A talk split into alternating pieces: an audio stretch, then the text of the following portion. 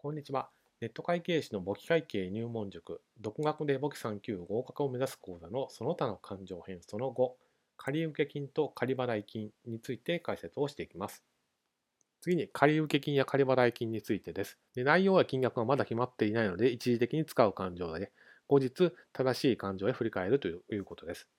だから仮払金の場合は、現時点ではまだちょっと勘定科目が決まっていないので、内容がちょっとまだはっきりしていないので、一旦仮に払ってますといった時に使う勘定が仮払い金で、仮受金はなんかよくわかんないけどお金が入ってきたんで、一旦仮で受ける金額ですということで、仮受金という勘定科目を使います。